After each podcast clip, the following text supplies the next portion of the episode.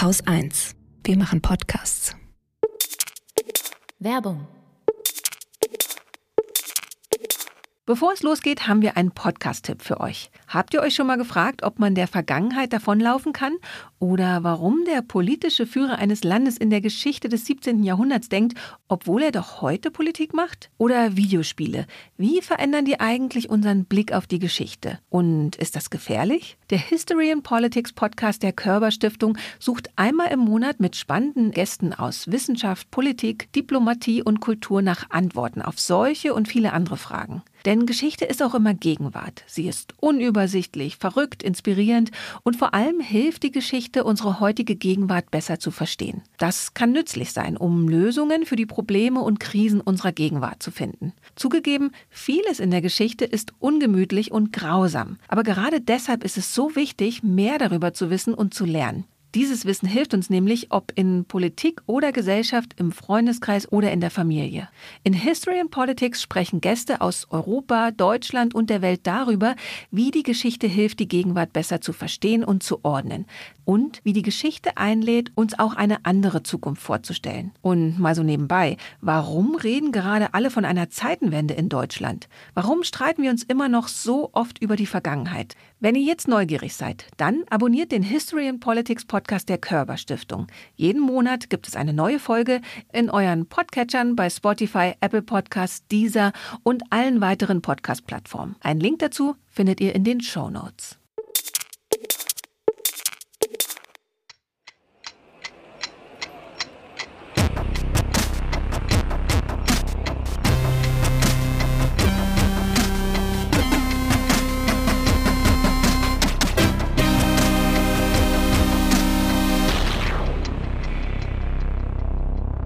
Willkommen zur Wochendämmerung vom 28. Oktober 2022 mit der Ukraine, Mm, Volksverhetzung, Xi Jinping, Verbrennern, dem 9 Euro bzw. 49 Euro Ticket, Fatwen, der Klimakatastrophe, Shopping, Schamjaf zu Spanien, Neuwahlen, einer guten Nachricht, dem Börsenticker. Einem Limerick. Und Katrin Rönecke. Kat äh, Katrin Rönecke, und Holger Klein, dich wollen wir doch nicht vergessen. ja. Schauen wir in die Ukraine. Ich habe mal versucht, so ein bisschen die wichtigsten Ergebnisse der Woche, wenn man das dann so nennen kann, ähm, zu schauen. Ich habe diese Woche mal wieder Lanz geschaut. Die Folge vom 25.10., die fand ich sehr interessant in vielerlei Hinsicht. Unter anderem war da auch der Kevin Kühnert, den ich früher mal sehr schätzte und der mich zur Weißglut getrieben hat in der Sendung. Aber davon möchte ich jetzt nicht sprechen, weil wir sind ja gerade bei der Ukraine. Und der Markus Lanz hatte den Fred Pleitgen zugeschaltet. Ich weiß nicht, ob der Name dir was sagt. Friedrich Pleitgen, ja, so Ja. ein Reporter äh, für CNN, glaube ich, ne? Genau, der ist für CNN vor Ort, berichtet für CNN. Man kann ihm auch ganz gut auf Instagram folgen, finde ich. Da äh, postet er auch viele Sachen so direkt aus der Ukraine. Also wenn man gern auf dem Laufenden bleiben möchte und wissen Wenn möchte, man was gerne da auf los ist. Instagram ne? rumhängt. Du meinst, Und- wenn man gerne auf Instagram Ja. rumhängt. Ja. Gut, gut. Und der hat so ein bisschen berichtet, äh, was so los ist gerade. Ähm, Der ist im Südosten vor allem unterwegs, so äh, um Cherson herum war er gerade und meinte, es gibt auf jeden Fall diverse Fortschritte. Die ukrainische Armee sei recht gut aufgestellt und würde gut vorankommen auch. Also er sprach auch davon, ähm, dass es sein könnte, dass sie die Stadt Cherson tatsächlich auch einnehmen. Aber er sagt auch ganz klar, Es ist auch immer noch so, dass die Russen wesentlich mehr Soldaten an der Front haben und auch wesentlich mehr Technik an der Front haben. Die Ukrainer setzen ihre Technik schlauer ein, aber die Russen sind auf jeden Fall mit mehr Material hier. Man denkt ja immer so, ah ja, die Ukraine, die wird sich das jetzt zurückholen und äh, sie sind auf jeden Fall äh, im Vorteil und so. Das stimmt insofern, als dass die ukrainischen Soldaten, das sagen auch alle, sehr viel motivierter sind, was wahrscheinlich allein daran liegt, dass sie da ihr Land verteidigen. Aber in der Anzahl und auch an der Zahl der militärischen Waffen, also der Waffen generell, sind sie in der Minderheit. Und das macht das Ganze Klar. eben so schwer. Das kommt ja nicht von ungefähr, dass äh, immer wieder gesagt wird, wir liefern zu wenig. Also es, Ja. die Bundesregierung hätte zwar gerne, dass das so aussieht, als würden wir mehr als genug für die Ukraine tun, aber das tun wir halt nicht, äh, realistischerweise. Ja. Genau. Das ist überall da, wo sich, überall da, wo sich jemand damit auskennt, äh, wenn du dann nachliest, äh, stellst du fest, Moment, warum liefern wir so wenig Unterstützung darüber? Also, ja. Einer, der sich damit auskennt und auch in der Sendung war, war Sönke Neitzel, den schätze ich ja sehr. Sönke, herrlich. Ähm, und der hat das Ganze auch nochmal so ein bisschen ergänzt, was sein Eindruck derzeit ist. Äh, und das heißt sozusagen, das Narrativ, die Erzählung jetzt noch ein bisschen durchhalten und dann sind die Russen endgültig demoralisiert, haben keine Truppen, kein Material mehr. Diese Erzählung funktioniert nee, nicht. Das funktioniert nicht und äh, wir alle sind ja vom Wunsch nach Frieden getrieben. Mhm. Wenn die Ukrainer einen Erfolg haben, denken wir, ah, jetzt, jetzt Erfolg genau. und dann äh, ist alles rum und wir können uns wieder auf die Bundesliga konzentrieren. Aber das wird nicht passieren, nach allem, was wir wissen, nach was alle Experten sagen. Also es ist noch nicht mal der Anfang vom Ende, aber vielleicht das Ende vom Anfang. Anfang. Und mhm. wir sind schon in einer Phase, ähm, wo das die Ukra Ende vom Anfang. Das heißt, das, für Sie hat der Krieg quasi gerade erst begonnen? Genau. Also ich finde, das beschreibt es ganz gut. Wir sind am Ende der ersten Phase. Die Russen hatten die Initiative. Die Russen, wir mussten fürchten, dass sie die Ukraine besetzen. Mhm. Diese Gefahr besteht, glaube ich, nicht mehr. Die Russen spielen auf Zeit, mhm. um ihre ähm, Situation mhm. zu konsolidieren. Und jetzt ist es die große Frage, was wir auch von äh, Herrn Pleitgen hörten, was, wozu sind die Ukrainer in der Lage? Und äh, der, die Moral der ukrainischen Truppen, das würde ich auch so sehen, ist sehr hoch. Aber ähm, ich würde so ein bisschen mit Bleistift ein Fragezeichen setzen. Schaffen die Ukrainer es wirklich, die große Preisfrage, mhm. in absehbarer Zeit die Russen aus ihrem Territorium zu drängen. Und ich sehe das eher in, in einem langen Szenario und sehe nicht, dass jetzt ein Kulminationspunkt erreicht okay. ist. Die Russen brechen zusammen und der große Sieg der Ukraine. Was, was keine gute Nachricht ist. Ja. ja, das ist so das, was man sich die ganze Zeit wünscht. Ne? Das äh. ist auch das, was ich, was ich äh, immer mit meine, wenn ich sage, aber das ist halt auch genau das, was ich gerne hören möchte. Ich fand das sehr, sehr gut, dass er das ja. da nochmal, also es ist ja. natürlich ernüchternd, ja, furchtbar. Und nicht das, was man hören will, dass das das Ende vom Anfang ist. Das fand ich eine ganz furchtbare Bezeichnung. Ähm, ein schönes Bild fand ich hingegen äh, mit Bleistift ein Fragezeichen setzen. Das muss ich mir unbedingt merken. Ähm, aber ja, aber, aber das ist mit dem Kulminationspunkt dann, man hofft ja wirklich darauf, ne, dass es jetzt einfach mal Bang macht und dann sind die Russen daraus. Danach sieht es äh, gerade nicht aus. In Kharkiv, ja. äh, das hatte die Süddeutsche Zeitung diese Woche einen großen Bericht, da wurden Folterlager gefunden. Ja insgesamt 22 Lager, äh, wo die Russen ukrainische Gefangene gehalten haben. Ähm, einige von denen, die das überlebt haben, haben bei der SZ ausgesagt, wie es dazu ging. Leider hinter Paywall. Ich will es jetzt hier auch nicht zu drastisch irgendwie äh, zu krass ausführen. Man kann zusammenfassend sagen, es wurde sehr gnadenlos gefoltert. Also die Russen haben irgendwie versucht, da eben an Informationen auch zu kommen. Teilweise erfolglos. Sie, es wurde vergewaltigt und es kamen vermutlich unzählige Menschen ums Leben. Also man ist da gerade noch dabei, die Massengräber mhm. äh, zu exhumieren. Und der Polizeichef, ähm, der dafür zuständig ist, der hat dann einen Vergleich mit Butcher aufgemacht. Das hat ja hier vor einigen Monaten schon die westliche Welt komplett erschüttert. Und er sagt, Butcher war nur kurze Zeit besetzt. Die Besetzung in, in Kharkiv dauerte ein halbes Jahr. Und was wir hier sehen, ist Butcher mal drei, vier oder fünf. Aber ja, trink halt kaum mehr durch. Wie, wie kann man angesichts, angesichts solcher Berichte, wie kann man da nur noch ein gutes Wort für Russland einlegen wollen? Wie kann man das verteidigen? Wie kann man sich ernsthaft hinstellen und sagen, nein, Russland verfolgt da legitime Interessen. Russland konnte gar nicht anders als anzugreifen. Wie kann man? Ja, how dare you, würde dann ja. vielleicht äh, Greta Thunberg sagen. Wahnsinn. Und das sind halt nur die einen Gräuel. Die anderen, ich hatte neulich einen ganz äh, schön, schön war er nicht, überhaupt nicht, äh, Thread auf Twitter gesehen, wo jemand schrieb, ja, wie geht's den Ukrainern? Ja, uns geht's scheiße, ne? Und wir, wir tun so, als würden wir das schon alles irgendwie ähm, durchhalten. Jetzt hier müssen wir ja auch, aber wir sind traumatisiert. Das hat der Pleitgen auch gesagt. Die Leute sind so krass traumatisiert. Der war unterwegs in der Stadt, da wurde gerade mit Artillerie geschossen. Die haben sich alle in Sicherheit gebracht. Also die Korrespondenten, die mit CNN unterwegs waren, haben sich in Sicherheit gebracht. Die Leute vor Ort sind einfach weitergelaufen auf der Straße und das hat ihn total erschüttert. Er meinte, die haben sich überhaupt nicht mal die Mühe gegeben, ihr Leben zu schützen oder so.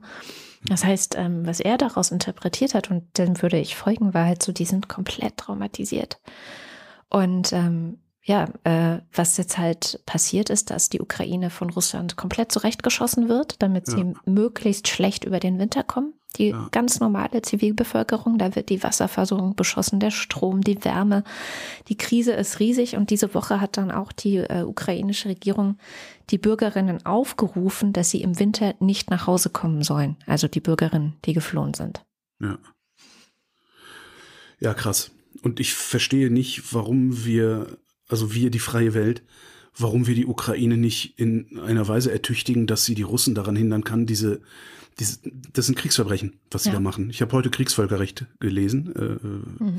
das, das sind halt ganz eindeutig Kriegsverbrechen. Das kannst du selbst als juristischer Laie, kannst du das, ich weiß nicht, in welchem Artikel des Kriegsvölkerrechts das ist, das, das kannst du als juristischer Laie daraus lesen. Das ist, was die Russen da machen, sind Kriegsverbrechen und irgendjemand muss die daran hindern. Und wenn wir schon selber zu feige sind, die Russen daran zu hindern, Kriegsverbrechen zu begehen, dann sollten wir wenigstens die Ukraine ausrüsten, dass die Ukraine die Russen daran hindern kann, Kriegsverbrechen in der Ukraine zu begehen. So, und warum habe ich Kriegsvölkerrecht gelesen? Wegen Paragraph 130 Strafgesetzbuch. Das ist der Volksverhetzungsparagraph. Ähm, da stehen so Sachen drin, wie was strafbar ist. Ne? Ich, ich könnte das jetzt vorlesen, was da steht. Ich habe aber mir gedacht, ich gönne mir mal den Spaß. Ähm, zu sagen, also, Juden gehören aufgeknüpft. Das ist strafbar. Ne? Ja. Du gehörst aufgeknöpft, weil du Jude bist, ist auch strafbar. Blöde Türkensau, es es wäre was, womit ich schon mal vorsichtig wäre. Alle Polen klauen, das ist Volksverhetzung. Es ist im Übrigen strafbar, sowas in einem Podcast zu sagen. Du hast ja nur Allerdings ist die Voraussetzung, dass ich das mache, in einer Weise, die geeignet ist, den öffentlichen Frieden zu stören. Und das ist halt hier gerade nicht der Fall, weil es geht halt um Dokumentation oder Erläuterung oder so. Was zusätzlich strafbar ist, ist ähm, die Billigung, Verherrlichung oder Rechtfertigung des Nationalsozialismus. Zumindest der Verbrechen im Nationalsozialismus. Das muss man dann noch differenzieren. Also Hitler war super, weil er Autobahnen gebaut hat. Ist zwar dummes Zeug, aber okay, kann, darfst du sagen. Hitler war super, weil er die Juden weggemacht hat. Strafbar. Ne? Genauso strafbar. Auschwitz hat es nie gegeben. Ne? Die Auschwitz-Lüge. Ähm, das, das Ganze ist strafbar, weil das Strafgesetzbuch da rückgreift auf das Völkerstrafgesetzbuch und da steht halt drin, was Völkermord ist. Da steht im Übrigen auch drin, wie ich eben gesagt habe, warum Russland sich in der Ukraine völkermordend verhält. Ja. Ob es ein Genozid ist, weiß ich nicht, aber es ist mit Sicherheit genozidal, was die Russen da veranstalten.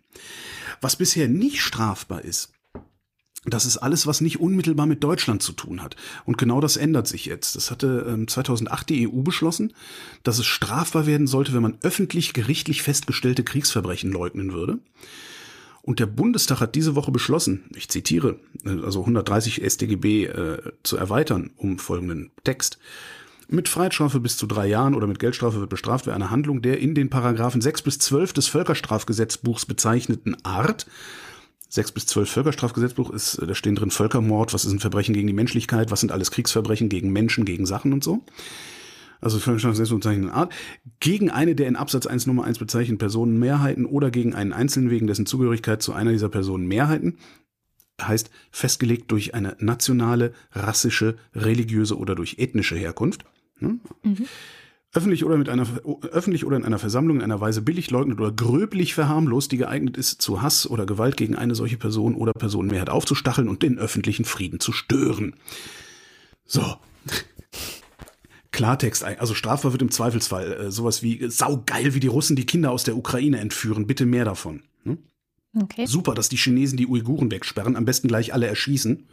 Äh, So, so, so Zeugs, ne? Dich hätten die Taliban mal besser aufhängen sollen und so weiter und so fort. Oder auch, ich finde, die Ukraine sollte keine Gefangenen machen, sondern alle Russen erschießen. Wäre auch strafbar, wenn du das sagst. Das müssen wir dann noch Also- den Polizeien sagen, ne? Also Genau, das, genau. Äh, also im Grunde, je nachdem, wie gehässig du zu denken in der Lage bist, äh, wird es dann irgendwann strafbar. Und zwar auch dann, wenn es nicht nur um Deutschland geht. Also wenn du äh, den Angriff der Russen auf die Ukraine, der völkerrechtswidrig ist, verherrlichst, vor allen Dingen gröblich verherrlichst, das müsste dann wahrscheinlich nochmal ein Gericht klären, was gröblichst ist, ähm, machst du dich im Zweifelsfall strafbar. Und, bei äh, bestimmt gibt's das schon, dass geklärt ist, was gröblich ist, oder? Also jetzt die ganzen JuristInnen, könnte ich mir Das vorstellen, haben dann eine das Vorstellung, was das heißt. Aber ich könnte mir vorstellen, dass es das, das ist ja, wir haben ja jetzt nicht so eine Rechtsprechung, äh, in der gröblich dann festgenagelt ist, sondern ähm, wo es dann immer auch Interpretationsspielraum Klar. gibt. Ne? Es ist wahrscheinlich so Also wie ich- mit fahrlässig und grob fahrlässig, oder? Sowas. Also, Ja, äh, wobei, das ist das nicht sogar definiert. Oh, jetzt, Eben, begeben, das- jetzt begeben wir uns auf dünnes Eis. Da hätte ich Ich Richtung, bin auch nicht- Juristin. Also schnell recherchiert. weiter woanders hin. Ähm, ich ich wäre also vorsichtig, äh, sowas zu äußern. Also vor allen Dingen äh, würde ich, Wärst du auch also so, wenn ich, ne? Nicht nur wenn ich deswegen. Typischerweise sowas denken würde, würde ich wahrscheinlich auch, bevor ich vorsichtig mit der Äußerung wäre, erstmal zum Arzt gehen. Okay, und fragen, ob der irgendwas für mich tun kann, weil ich komisches Zeug denke. Ähm, was ich aber besonders interessant finde, ist, das gilt nicht nur für öffentliche Äußerungen, also so hier Al-Quds-Demo in Berlin, äh, Klettschuhbandenaufmarsch in Dresden und sowas, sondern es gilt auch, steht da drin, in einer Versammlung. Hm. Also zum Beispiel bei einer Sitzung irgendwelcher Parteigremien. Hm. Hm. Voraussetzung ist, die Äußerung muss geeignet sein, zu Hass oder Gewalt gegen eine solche Person oder Personenmehrheit aufzustacheln und den öffentlichen Frieden zu stören. Das ist auf einer Demo der Fall, ja, weil deswegen demonstriert man, ne? also um irgendwas zu irgendwas aufzustacheln oder den öffentlichen Frieden zu stören. Ähm, auf dem Parteitag auch, weil Willensbildung und so. Und halt überall da, wo mittelbar oder unmittelbar Reichweite ist, mhm. die benutzt werden kann, um anderen Menschen bestimmtes Verhalten zu induzieren, sag ich mal. Also Vorstandssitzungen, Rundfunkrat, Redakteursausschüsse. Ich kann mir total viel vorstellen, wo man da, wo man da rumtrollen kann. Und was ich mir aber auch vorstellen kann, und das finde ich irgendwie das Schöne daran, diese Erweiterung kann ich mir vorstellen, kann langfristig dazu führen, dass wir zivilisierter miteinander streiten. Weil ne, die Nazi-Ukraine hat es ja nicht besser verdient, als ausgelöscht zu werden. Das ist dann halt jetzt nicht bloß meine Meinung, ne? Ja. Also eventuell hilft es ja sogar was. Bin gespannt. Es gibt auch Kritik daran, aber die, die ich gefunden habe, die war relativ klein. Ja, ich hatte das Gefühl, dass plötzlich alle zu äh, Völkerrechtsexperten geworden sind auf Twitter und das ganz schlimm finden, dass das jetzt ausgeweitet wurde. Also war das vielleicht nur meine mein kurzer, ähm, meine kurze Stichprobe, die ich da hatte, aber das war mehrheitlich Kritik daran interessanterweise. Ach echt, so hatte ich das gar nicht mhm. empfunden, der ne, Überblick. Also, aber ich, wie gesagt, ich bin ja jetzt auch Völkerrechtsexperte und äh, ja. meine Kritik daran hält sich in Grenzen. Sehr gut. Nein, ich habe, ich habe da eigentlich habe ich da keine Kritik dran. Das ist im Grunde ist das der Versuch und das finde ich gar nicht verkehrt, den Anstand ein bisschen zu kodifizieren. Ja. Und was ich mich halt auch immer frage, ist, wenn man sowas kritisiert, also so eine Erweiterung eines solchen Paragraphen, warum sollte ich was dagegen haben, dass es strafbar wird, den Völkermord an den Armeniern in Deutschland zu leugnen? Also, warum würde ich diesen Völkermord überhaupt leugnen wollen? Das sind so Fragen, die ich mir dann immer stelle. Wobei das, glaube ich, dann wiederum in der, in der, wie nennt man das denn, in den Rechtswissenschaften keine legitime Frage ist, sondern eher in den Psychologiebereich gehört oder so. Hm. Was sehr, sehr gut dazu passt, ist meine gute Nachricht dieser Woche. Deswegen ziehe ich die oh. schon mal vor. Das kommt, die kommt aus Irland und ist irgendwie ganz ähnlich, weil Irland hat auch ein Gesetz geupdatet. Ähm, mhm. Und zwar sollen jetzt sowohl Transpersonen als auch Menschen mit Behinderung besser gegen Hass geschützt werden. Mhm. Gegen allen möglichen Hass im Internet, aber auch auf der Straße. Äh, geupdatet deshalb, weil es das Gesetz auch schon längst gibt. Ähm, es schützt Menschen mit bestimmten Merkmalen und die sind da eben drin festgehalten, zum Beispiel äh, Race, Hautfarbe, Nationalität, Religion, Ethnizität, sexuelle Orientierung und sowas.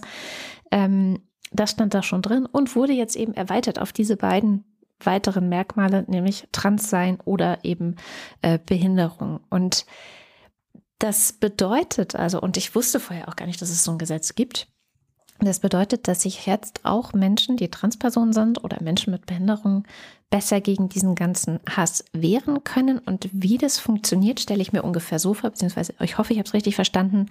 Ähm, du gehörst einer so besonders geschützten Gruppe quasi an. Das heißt, diese Gruppe ist in Irland besonders geschützt.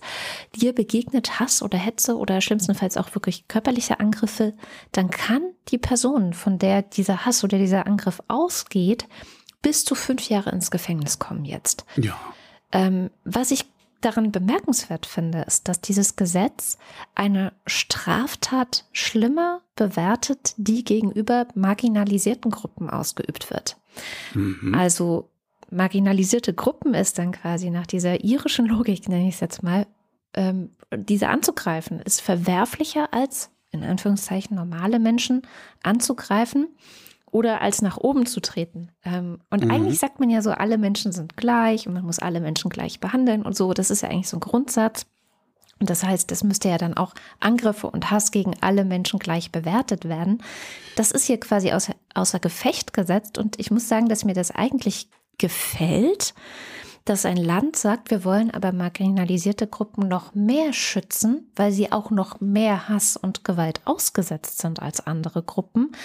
Ähm, deswegen machen wir jetzt die Strafen noch härter, wohingegen Deutschland zum Beispiel ja äh, irgendwann beschlossen hat, die Strafen härter zu machen, wenn du sowas wie einen Minister oder so beleidigst, was ich mhm. ehrlich gesagt das Gegenteil von gut finde, weil das ja nach oben treten eher ist und ich das eher als weniger schlimm bewerten würde. Ja, wir haben so ein, so ein, das war, ich glaube, dieses oder, oder letztes Jahr gab es da diesen neuen äh, Majestätsbeleidigungsparagraphen, ja. den sie eingeführt haben, hatten wir ja auch drüber geredet hier. Ähm, was du da beschreibst, ist aber letztlich auch nichts anderes als ähm, 130 StGB bei uns, ne, die Volksverhetzung. Ja. Das heißt, äh, eine marginalisierte Gruppe in, ist ja in dem Moment, ist ja dann die Juden ja, weil die halt äh, irgendwie immer in die Ecke gestellt und für äh, die vergifteten Brunnen verantwortlich gemacht werden oder so. Und wenn du mit der Begründung gegen einen Juden vorgehst, dann kriegst du auch heftiger auf den Kopf, ja. als wenn du dem einfach nur eine scheuerst, weil du ihn persönlich blöd findest. Aber das ist gekoppelt an so Kriegsverbrechen, Völkerrecht äh, und so weiter. Und hier geht's halt auch noch um nein, sexuelle Orientierung und sowas. Also das nein, nein, nein, nein, nein, nein. 130 nein? Strafgesetzbuch äh, ist auch so Menschen mit Behinderungen mit dabei oder homosexuelle Transpersonen. Das klang anders. Du hast recht. Äh, nationale, rassische, religiöse oder ethnische Herkunft bestimmte Gruppe, ja. Mhm. Also Transperson ist da dann nicht dabei, es sei denn, die begreifen sich als Ethnie, was ich mir aber Vermutlich nicht vorstellen nicht. kann. Nee, ne? Das würde man wahrscheinlich auch nicht juristisch anerkennen, wenn sie sagen würden, nur wir sind eine Ethnie. Was ich eigentlich aber ganz lustig finde, weil ich glaube, der Fischmarie platzt an der Kopf. Ja, und ich glaube auch, also diese, diese Person, von der du gerade sprichst auf Twitter, die habe ich ja schon vor Ewigkeiten geblockt und ich kann mich nicht mehr genau erinnern, was sie alles äh, geschrieben hatte. Aber das kann ich mir gut vorstellen, dass wenn wir jetzt so Gesetze hätten wie jetzt in Irland seit Dienstag, die Probleme bekommen hätte für solche Tweets. Die sind natürlich auch alle gelöscht, als nicht. sie in den Fokus der äh, Aufmerksamkeit gerückt ist. Warum hat sie es sonst gelöscht, ne? Ach so, ja gut, das, das mag sein. Also weil, naja, also erstmal löscht, du löscht sowas ja, um, um ein bestimmtes Bild von dir zu präsentieren, nicht um einer, einer Strafverfolgung zu entgehen. Jetzt, jetzt, also zumindest erstmal. Aber das ist, ja, ist halt schwierig, aber da, da, da kannst du halt dann, da kannst du dann halt anfangen. Ne? Da kannst du dann halt also sowohl äh, die die Rechten können dann die Eat the Rich Fraktion äh, verklagen bei uns und die Linken können halt diese ganzen äh, rechtsbraun Verbrämten äh, verklagen, die ja meinen, dass irgendwie nicht alle Menschen gleich sind. Ne? Wenn du mit Irland kommst, komme ich auch mit Irland. In mhm. Nordirland gibt's Neuwahlen. Äh, Mai äh, gab's ja, hatten wir ja Wahlen. Da hat zum ersten Mal Sinn Fein gewonnen. Also zum ersten Mal die stärkste Kraft in Nordirland. Sinn Fein sind die äh, die Katholiken, die also für eine Wiedervereinigung mit der äh, mit dem freien Irland sind. Die Republik. Ich muss das beiläufiger irgendwie lernen zu, zu sagen, damit es irgendwie ein bisschen der, die also für eine Wiedervereinigung im Grunde sind mit der Republik Irland. Ähm, denen gegenüber stehen die DUP, die Democratic Unionist Party, das sind die Unionisten, die Protestanten, die gerne in Großbritannien bleiben wollen würden und die sich gegen das Nordirland-Protokoll stellen.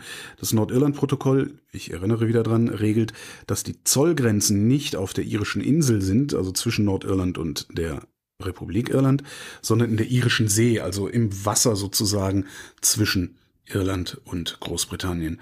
Ähm, das Problem ist, was sie da haben, das Karfreitagsabkommen von 1998 sagt, Nordirland hat eine Einheitsregierung.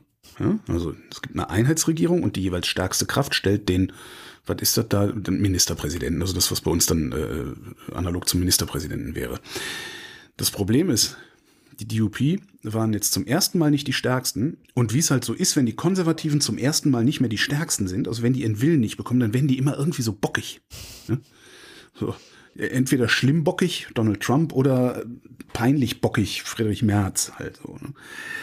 Äh, das Problem ist, die sagen, nee, solange das Nordirland-Protokoll nicht äh, überarbeitet wird, werden wir bei dieser Einheitsregierung nicht mitmachen. Kommentatoren hüben wie drüben schätzen, dass es auch daran liegt, dass sie zum ersten Mal eben nicht den Chef stellen dürfen. Mhm. Und die Lösung ist vermutlich keine. Also Neuwahlen, mhm. Und dabei müssten die, die DUP die stärkste Kraft werden, wie sie es gewohnt sind.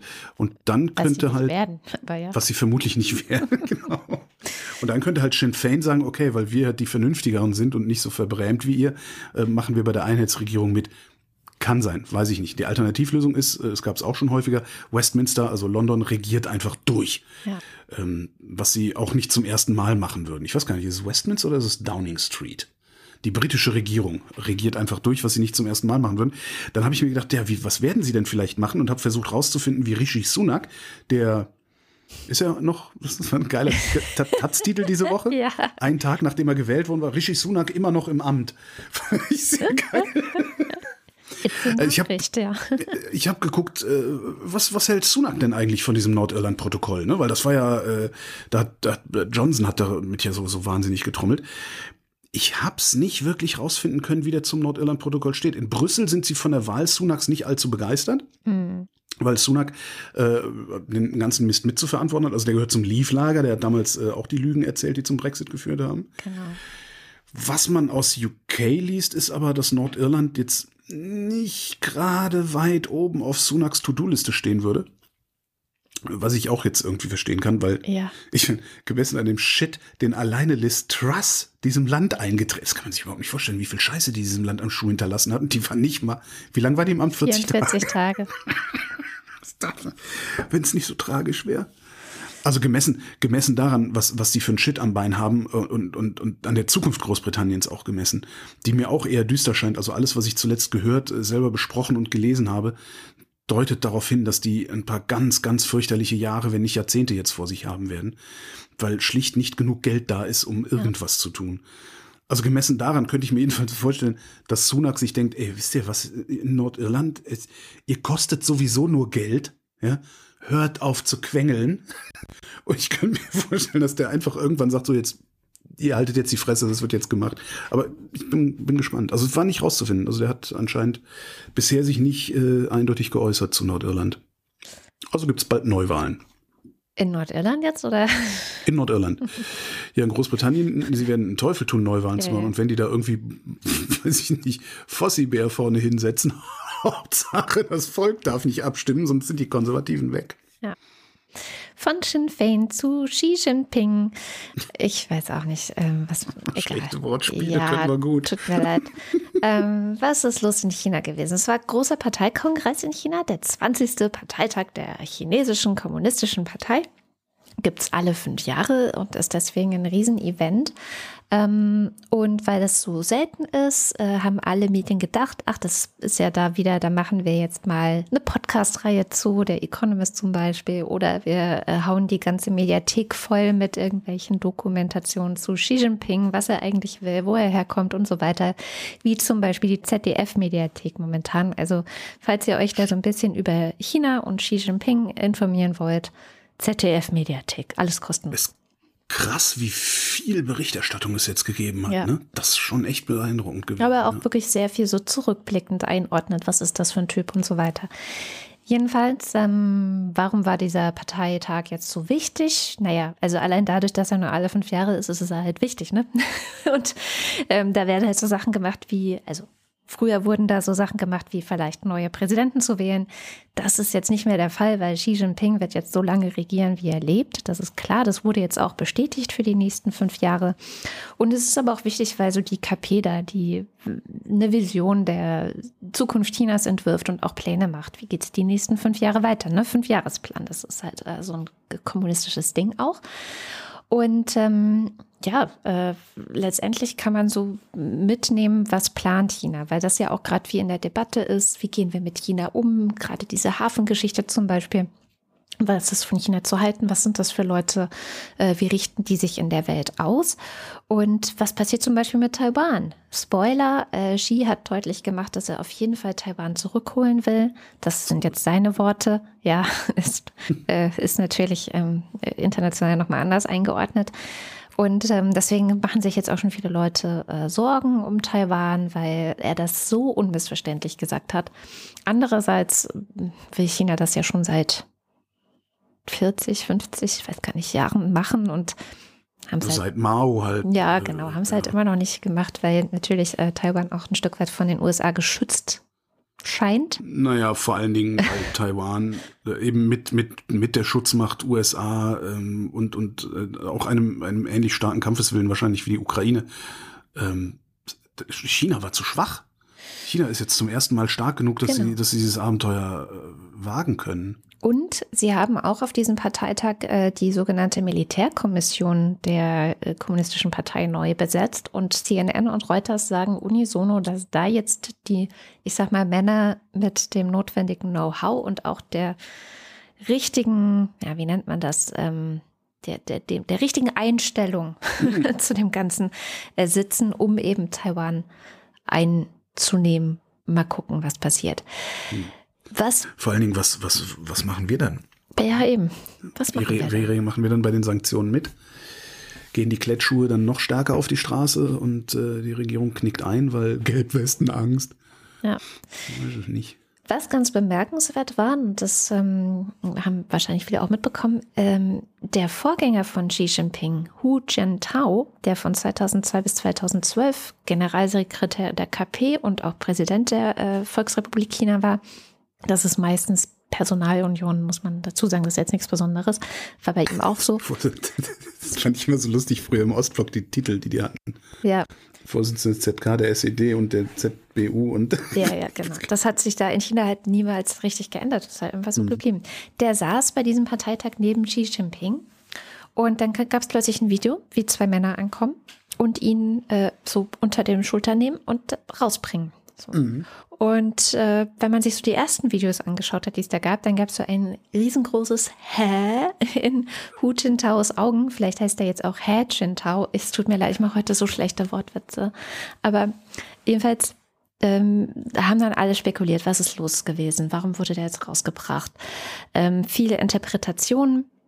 Und ich dachte, bevor ich hier mit den Interpretationen weitermache, erzähle ich mal, wer das überhaupt war. Also warum, warum ist der eigentlich wichtig, der Typ äh, für China? Und was hat der eigentlich gemacht, als er jetzt äh, Präsident war? Weil ich glaube, das ist ganz gut, um zu verstehen, warum wir uns vielleicht heute noch so schwer tun, äh, einen Umgang mit China zu finden, weil wir vielleicht was anderes gewohnt waren unter seiner Regierungszeit. Also im Grunde kann man sagen, die Nullerjahre sind halt von ihm geprägt gewesen, 2002 bis 2012.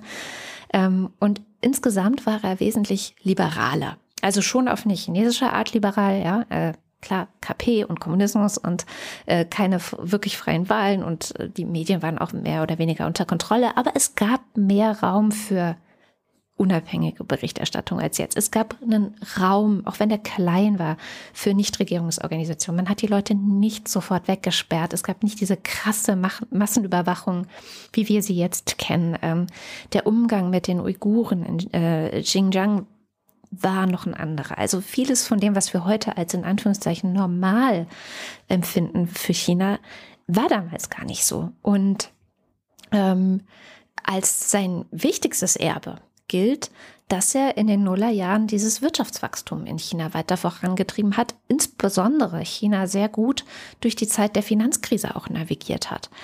Also im Grunde ist er in der Bevölkerung in einer positiven, im weit, weitestgehend positiven Erinnerung und er hatte auch einen sanfteren Umgang mit Taiwan. Ja, es gab tatsächlich Austausch zwischen den Regierungen Taiwans und Chinas. Es gab Handel miteinander.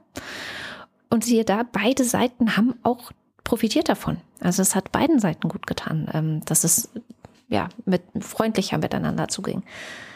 Und also so insgesamt eigentlich ganz positiver Typ. Es gab auch Probleme, die ihm zugeschrieben werden, ähm, die aber vielleicht nicht unbedingt immer mit ihm zu tun haben.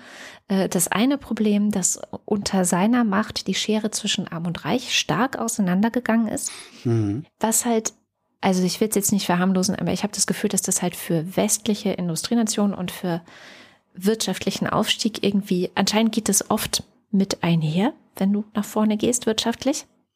Also bei uns Naja, wenn du, wenn du nicht auch. hinreichend regulierst. Ne? Also Genau. in den 60er Jahren in der Bundesrepublik hat das ja noch ganz gut funktioniert, dass alle mehr oder minder mitgezogen wurden. Ja. Und das ist natürlich in einem kommunistischen Land ein Problem. Ja? Also wenn du irgendwie eine Elite hast, die immer reicher wird und ähm, die Armen bleiben arm, dann ist das in einem kommunistischen Land absoluter Fail. Das kann man vielleicht so sagen. Und dann gab es innerhalb der kommunistischen Partei viele Probleme mit Korruption. Die hat er zwar versucht irgendwie anzugehen, aber ähm, ja, korrupte, korrupte Typen sind halt korrupte Typen. Und ähm, ich kann mir sehr gut vorstellen, dass in der Partei, wo klar ist, die wird auch nächstes Mal wieder regieren. Die wird immer regieren. Die sind immer an der Macht. Ja, es gibt ja keine Alternative zu dieser kommunistischen Partei. Ähm, und wir kennen es so ein ganz bisschen vielleicht von der CDU, die ja auch immer dachte, sie wird immer regieren und sie wird immer an der Macht sein. Also in so einer Partei entsteht natürlich viel leichter Korruption, als wenn du jetzt eine Partei hast, wie, weiß ich nicht, die SPD, die jederzeit fürchten muss, aus der Regierung zu fliegen. Wobei die auch. Ja, wobei ich den Vergleich auch schwierig finde, weil natürlich die, die SPD nicht gleichzeitig auch eine ökonomische Macht darstellt oder unsere Parteien nicht gleich. Das ist, die, das, das ist ja nochmal dieser, dieser Staatskapitalismus, den die da haben. Der ist noch mal, da ist halt noch eine zweite Ebene, wo genau. Gelder fließen und äh, ja. Jedenfalls, also die, ich sag mal, die, die systemische Ausrichtung, Veranlagung und Verschmelzung der kommunistischen Partei mit auch so ziemlich allen Ebenen ähm, der, der politischen Struktur in China äh, trägt nicht dazu bei, dass, dass weniger Korruption passiert. So würde ich es jetzt mal ausdrücken. Ja. Und das hat er halt auch nicht wirklich in den Griff gekriegt. Also wie auch so, sondern was er versucht hat, ähm, ganz stark, auch innerhalb der Partei, war so Interessensausgleich zu versuchen, äh, immer mit allen zu kooperieren, immer um Konsens bemüht. Und der war so ja, bemüht, ähm, sein Land nach vorne zu bringen und irgendwie mit allen gemeinsam kooperativ Dinge zu erarbeiten, dass er sogar extra zurückgetreten ist, 2012, extra Xi Jinping Platz gemacht hat, weil er der Meinung war, dass die ältere Generation irgendwann auch mal abtreten muss. So. Tja. Zusammengefasst kann man sagen, er ist eigentlich so ein ziemliches Kontrabild zu Xi Jinping. Also viele Jetzt Dinge. Aber also nach chinesischen Maßstäben. Ja, ja, also ähm, klar, er war natürlich auch ein, auf gewisse Art und Weise ein absoluter Herrscher. Naja, doch, im Grunde teilweise schon.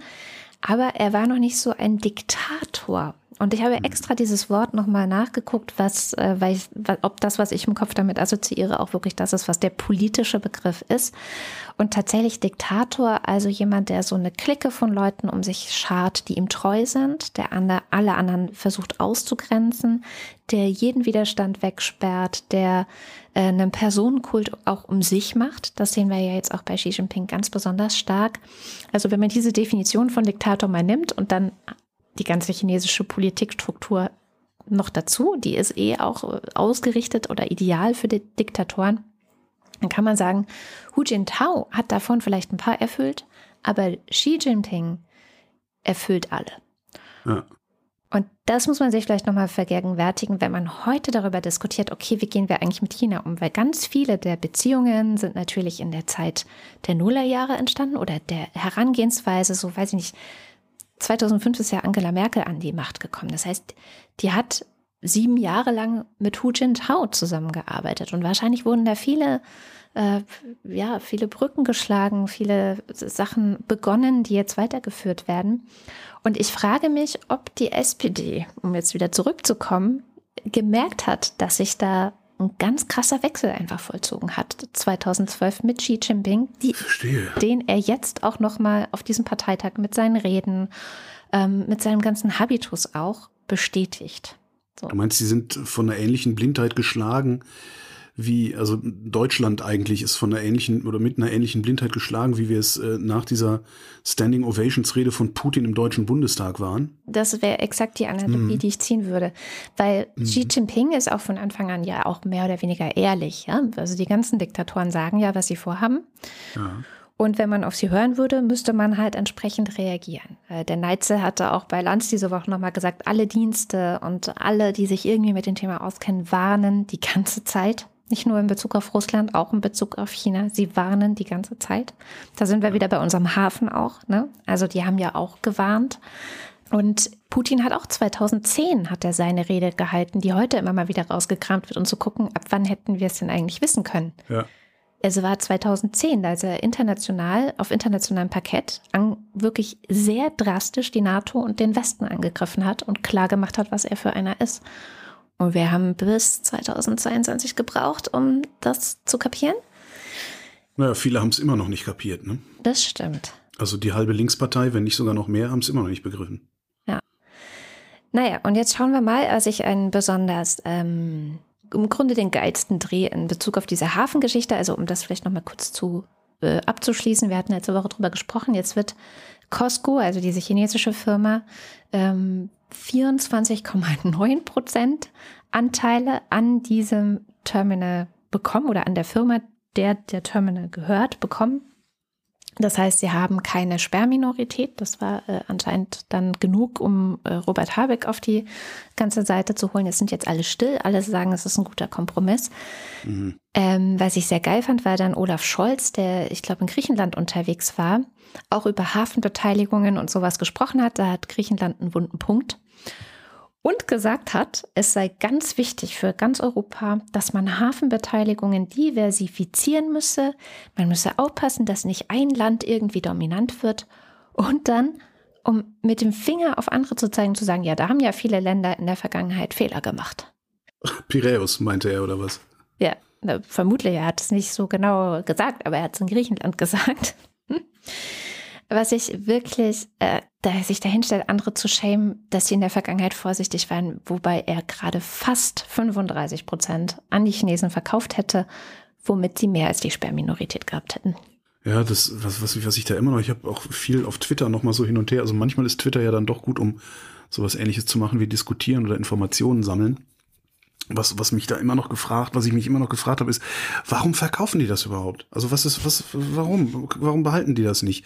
Wenn das Ding doch ein gutes Geschäft ist und so. Also das, das habe ich auch tatsächlich nicht so richtig rausfinden können. Also klar, gibt betriebswirtschaftliche Gründe, sowas zu tun, gibt's immer. Auch für China gibt's betriebswirtschaftliche Gründe, sowas zu tun. Jetzt ist ja das Problem, dass Costco ein Staatsunternehmen ist, das heißt, der, der chinesische Staat kauft das. Und das, was, was mich wirklich daran irritiert, ist, also der chinesische Staat kauft diese Sachen ja strategisch. Genau. Ähm, das wird jetzt Teil des Projektes Neue Seitenstraße sein. Ja, das, ach, das ist doch eh tot. Ja. das, ähm, nee, viel, viel schlimmer finde ich, also wie viel, was, was für ein Druckmittel hat China durch diese strategischen, auch selbst mit Sperm, ohne Sperrminorität und so, also welches Druckmittel hat China gegen die Europäische Union, gegen die liberale Welt? Welches Druckmittel hat China gegen die liberale Welt? Durch diese strategischen Einkäufe. Und welche dieser strategischen Einkäufe müssen wir vielleicht auch gegen jede betriebswirtschaftliche Vernunft verhindern, um China das Druckmittel zu nehmen? Ne, also man sagt ja immer, die Kette ist immer so stark wie das schwächste Glied.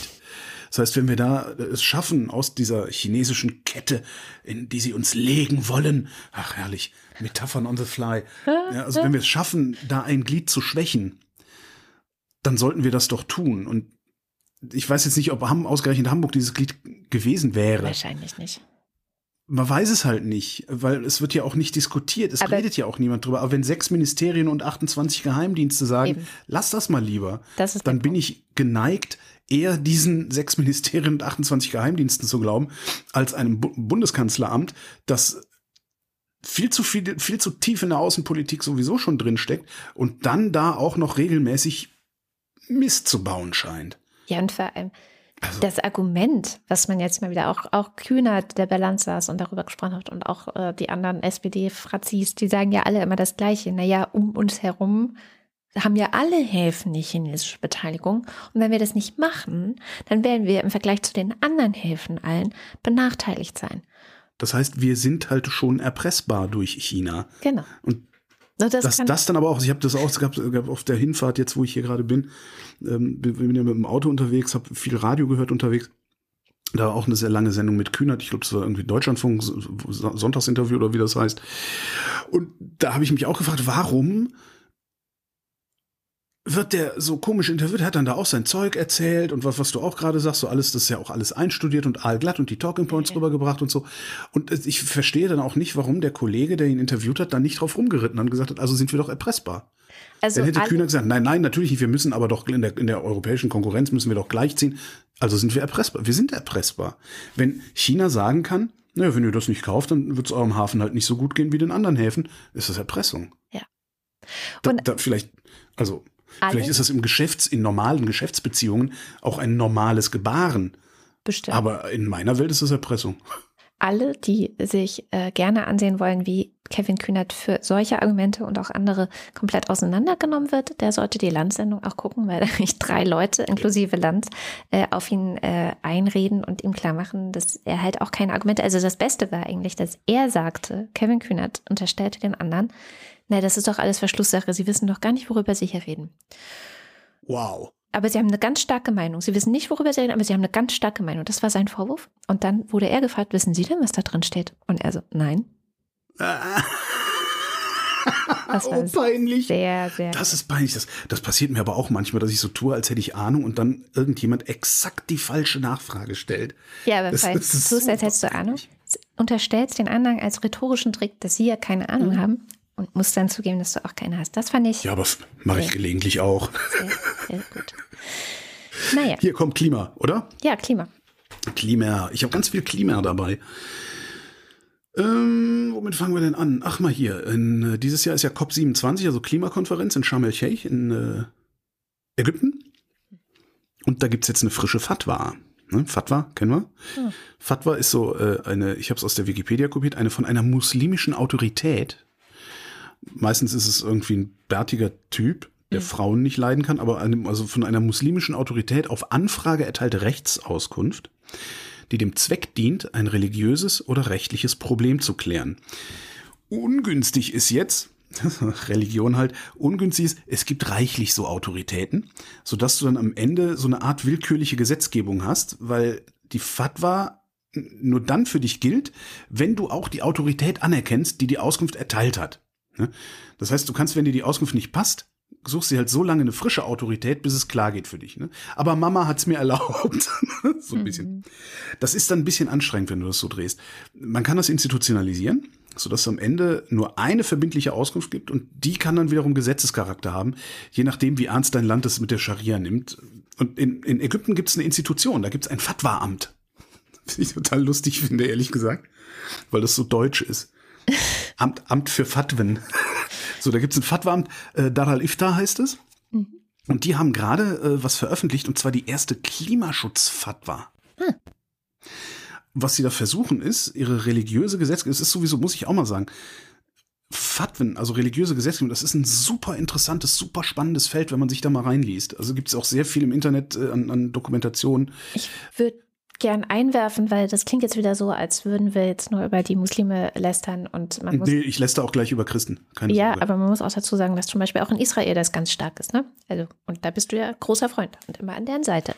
Bei uns ist das auch ganz stark. Also Das das, ist jetzt nicht so, dass ich meine, ne, also so ein Abtreibungsverbot, was im, im, bei uns äh, im Gesetz steht, das kommt ja nicht, weil das irgendwie rational daher diskutiert worden ist, sondern das haben die Doch. Katholiken da reingeschrieben. Ja, ja, ja, ja. aber es gibt ein und Bundesverfassungsgerichtsurteil. Danach ist es rationalisiert worden, aber ne?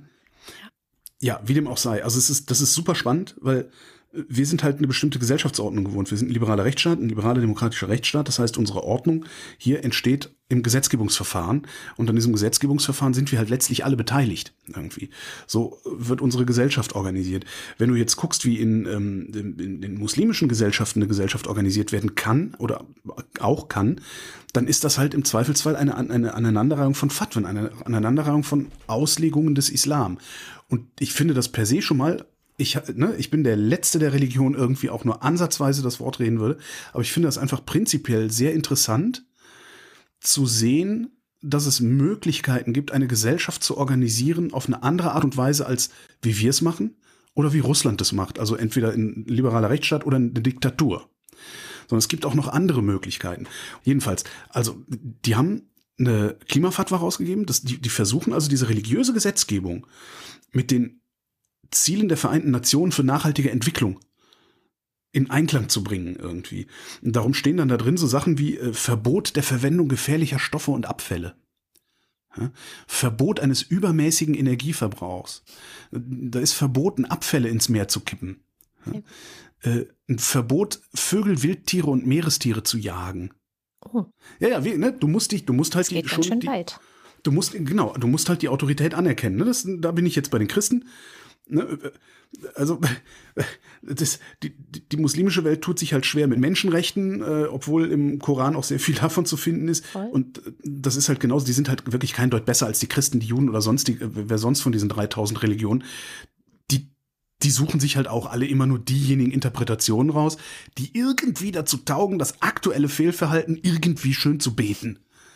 Das ist ja was passiert. Und das ist, das ist was passiert den Moslems, den Christen, den Juden, äh, den, den, den, wer auch immer da noch ist, den Hindus und sonst wie, weil ich glaube auch nicht, dass äh, das, was da in Indien passiert, also der, der Nationalismus, den die Hindus da gerade abfeiern, dass das irgendwie ordentlich in Einklang mit deren Religion zu bringen ist, kann ich mir am besten Willen nicht vorstellen. Mhm. Schon wieder abgeschweift. Was ich jedenfalls sagen wollte ist, auch sowas ist möglich. Wir sehen ja immer nur, wenn wir Fatwa hören, dann haben wir immer diese. Ne, Salman Rushdie. Salman Rushdie, genau. Die Frauen werden unterdrückt, äh, die Leute werden zusammengeschlagen, äh, die Redefreiheit wird eingeschränkt und sowas.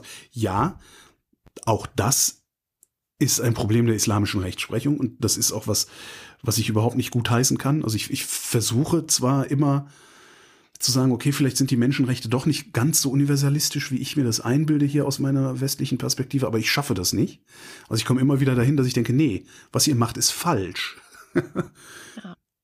Aber ich finde, so eine Fatwa zum Umweltschutz oder zum Klimaschutz ist ein Hinweis darauf, dass das auch sehr, sehr modern eingepflegt werden kann in so eine Rechtsordnung. Und dass es vielleicht sogar möglich ist, eine, eine liberale muslimische Gesellschaft zu bilden. Ja. Also einen, einen, einen liberalen, im Grunde eine liberale Scharia. Warum sollte das nicht gehen? Klar, weil die Typen, die Bärtigen in den Kaftans, die wollen Frauen unterdrücken, weil die verstanden haben, dass wer die Frauen kontrolliert, das Land kontrolliert. Genau. Und jetzt ist die Frage, wie kommt man da raus, ne? Und das haben nicht nur die verstanden. Also äh, es gibt eine sehr schöne Dokumentation der BBC, die heißt The Ascent ja. of Women und geht zurück die letzten 2000, 3000 Jahre und guckt halt, wie mit der Zivilisation der Menschen eigentlich, also eigentlich mit der Sesshaftwerdung, nach mhm. und nach eine Zivilisation nach der anderen die Frauen unterdrückte. Völlig weit vor dem Christentum, weit vor dem Islam. Ähm, weil es einfach, und da hat äh, Maike Stoverock einen ganz guten Ansatz, weil es ähm, notwendig wurde mit der Sesshaftwerdung, dass äh, Männer, wenn sie dann genug Sex auch bekommen wollen und tatsächlich kann man damit auch ganz gut Staaten lenken. Äh, da, da, da, da, empfehle ich jetzt meinen Podcast, Lila Podcast mit Maike Stoverock, mhm. wird verlinkt, wo sie das nochmal sehr schön ausführlich erklärt, äh, wie das alles kommt. Könntest du einen, einen Teaser äh, sagen, wenigstens, damit ich weiß, worum es geht? Also die Hauptthese äh, ist, dass es sowas wie eine Female Choice gibt. Die gibt es tatsächlich in der Biologie. Also das ist jetzt nicht ihre These, sondern es vertreten ganz, ganz viele ähm, BiologInnen auch und nicht nur in Bezug auf den Menschen. Und in Bezug auf den Menschen, das zu denken, ist eher neu, wenn man das da nicht beobachtet hat. Das heißt, die Frauen suchen aus, mit welchen Männchen oder die Weibchen einer Art suchen sich aus, mit welchen Männchen sie sich paaren.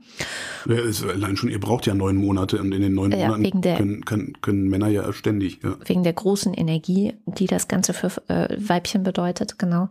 Also jetzt alles heterosexuell gedacht natürlich, ne? Aber ähm, das ist halt eine der dominanten äh, Sex Sexualitäten immer noch auf der ganzen Welt. Und das führt dazu, dass sehr viele Männchen übrig bleiben.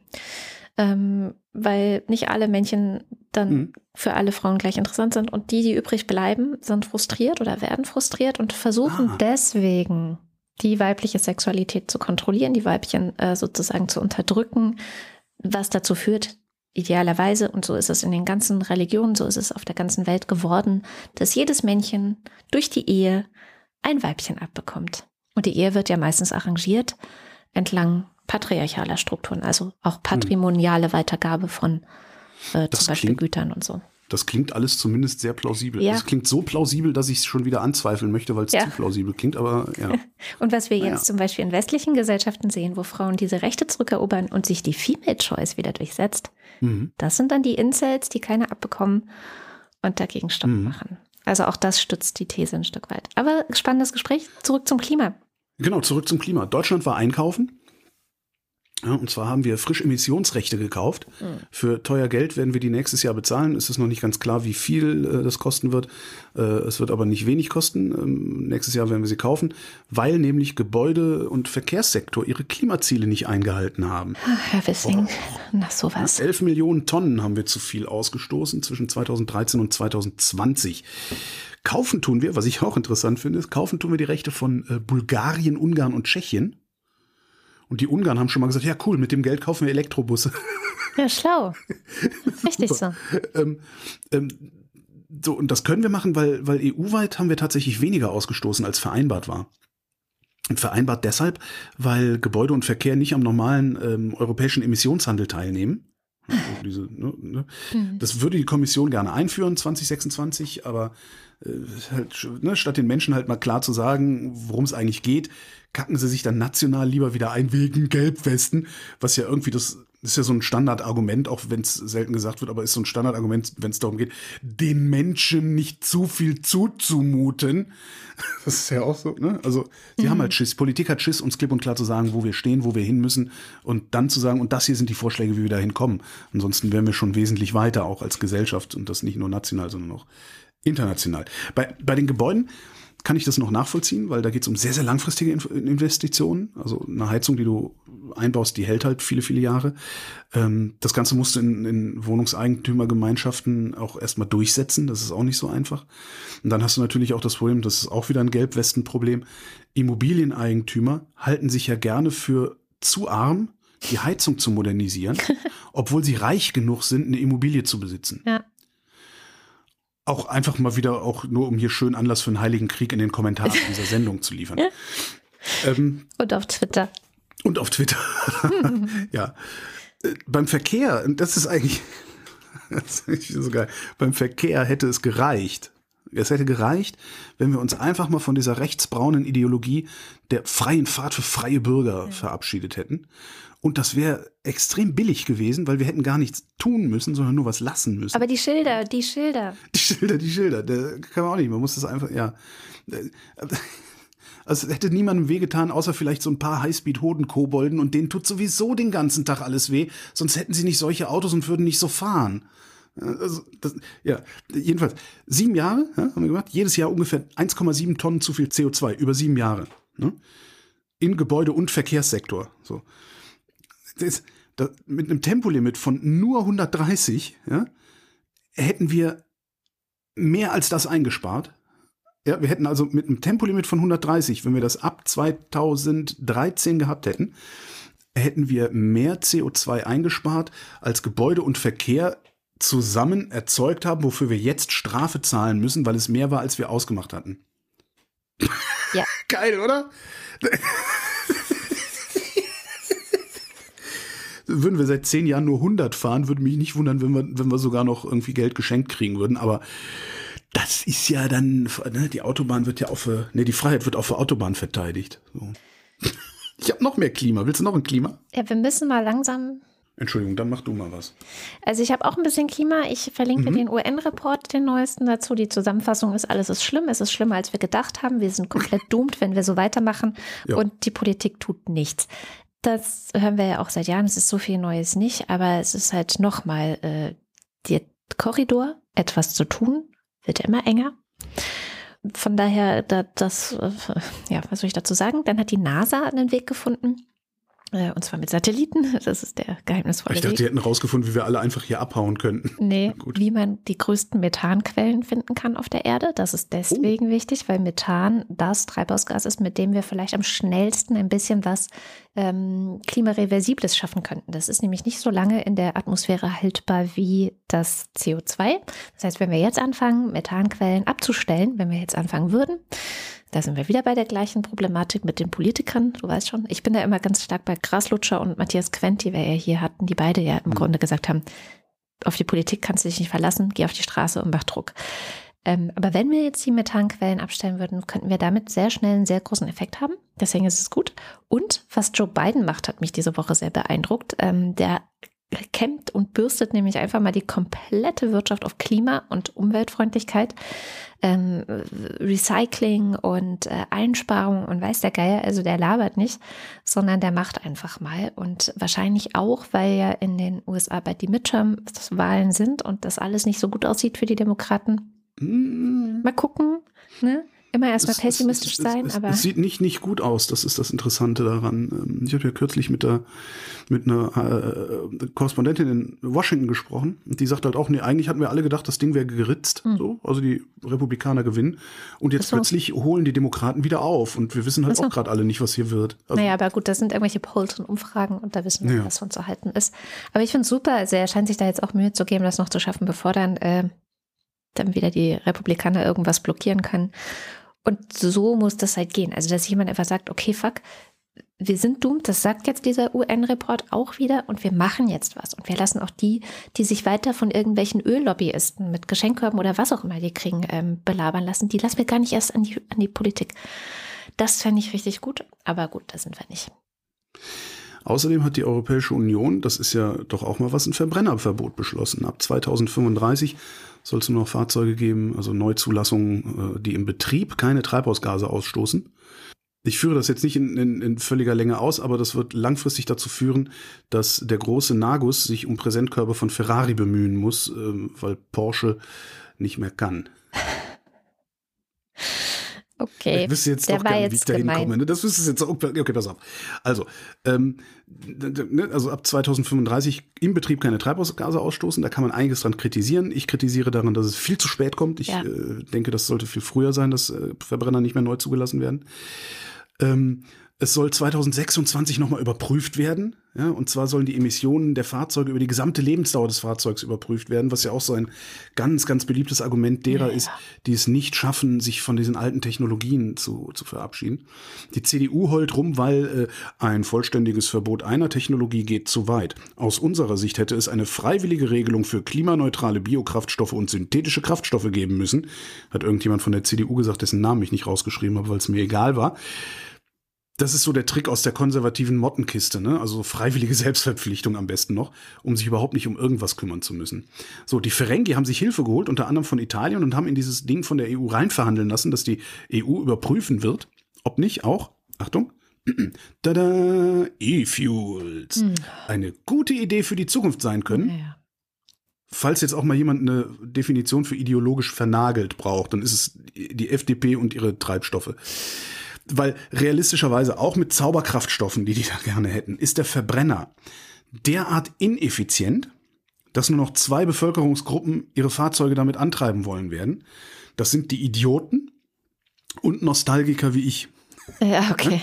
Ich werde hier mit meiner Vespa noch rumknattern, selbst wenn der Liter Zweitaktsprit 20 Euro kostet. So, ich hätte jetzt gedacht, du sagst sowas wie Landwirte weil solche Autos ja auch so schwer sind und ich mir vorstellen kann, dass das vielleicht in dem Bereich auch einen Unterschied macht. Aber das mag sein, ja, das mag sein. Aber für die macht jetzt die FDP nicht unbedingt Politik, hätte ich gedacht. Naja. Wahrscheinlich nicht. Was, was wir auf jeden Fall, es ist wesentlich, und da werden wir hinkommen, wir werden den Sprit zum Heizen benutzen und nicht, um damit eine Wärmekraftmaschine zu betreiben, äh, die im Wesentlichen Abwärme erzeugt und nur ganz wenig in Bewegungsenergie äh, schiebt. Aber gut, überprüfen kann man alles. Hm? Ich könnte jetzt, soll ich für dich gerade was überprüfen? Irgendwas?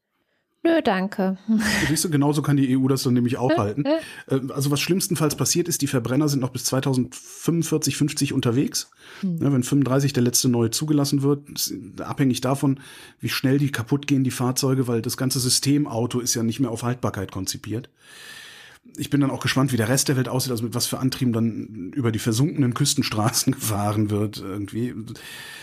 Was sie auch beschlossen haben, und jetzt komme ich zum großen Nagus, sie haben beschlossen, dass sogenannte Nischenfabrikanten, äh, Produzenten von weniger als 10.000 Autos pro Jahr, die sind von Emissionsregeln ausgenommen, weil die haben auch gleichzeitig noch die Emissionsregeln verschärft.